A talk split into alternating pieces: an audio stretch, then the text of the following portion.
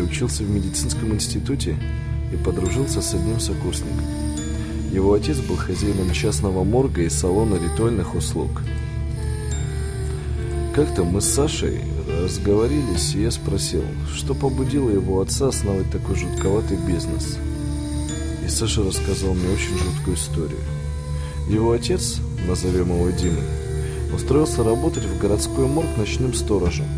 Работа сутки через сутки, зарплата хорошая, да и делать толком ничего не надо. Кто в здравом уме полезет в морг? Только сменщик его повел себя очень странно при знакомстве.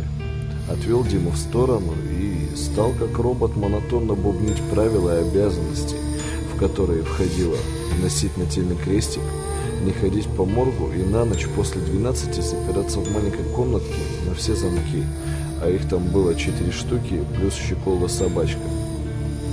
Дима не стал относиться к этому серьезно. В первый день, точнее ночь, как только Дима пришел, ему сказали, что привезли какого-то полковника на вскрытие, и что родственники очень не хотят, чтобы это вскрытие проводилось. Так, чтобы Дима был повнимательнее, мол, всякое может быть. Но вечер был спокойный и тихий.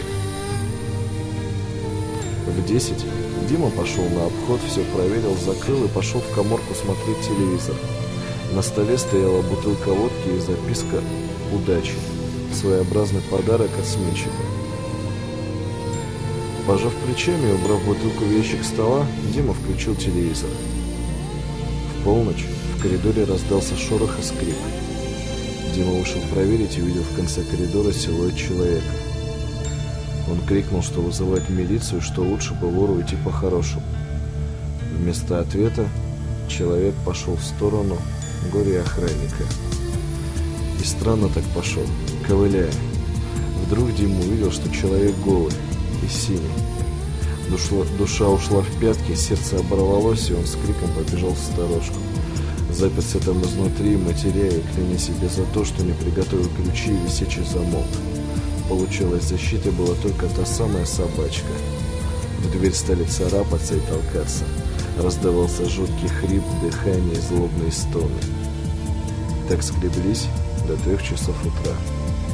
Дима придвинул всю мебель к двери, сорвал икону со стенки, скотчем прилепил на грудь. Нашел бутылку подарок и залпом выпил половину. Так и трясся до утра, слушая жуткие стоны. Утром его крикнул сменщик, который специально пришел проверить новенького. Дима долго не решался открывать дверь, но потом все-таки вышел. Начальство приехало и долго ругалось. Орало, что это совсем не смешно. У мертвого полковника под ногтями оказалась зеленая краска, которой вчера при осмотре не было, и что теперь будут большие проблемы. А Дима с каменным лицом пошел и посмотрел в дверь. Она была зеленая. С другой стороны все испещрены полосами и царапинами. Он пошел в магазин, купил ящик водки и поставил его сменщику. После этого случая он изменился – конечно, уволился и открыл свой морг.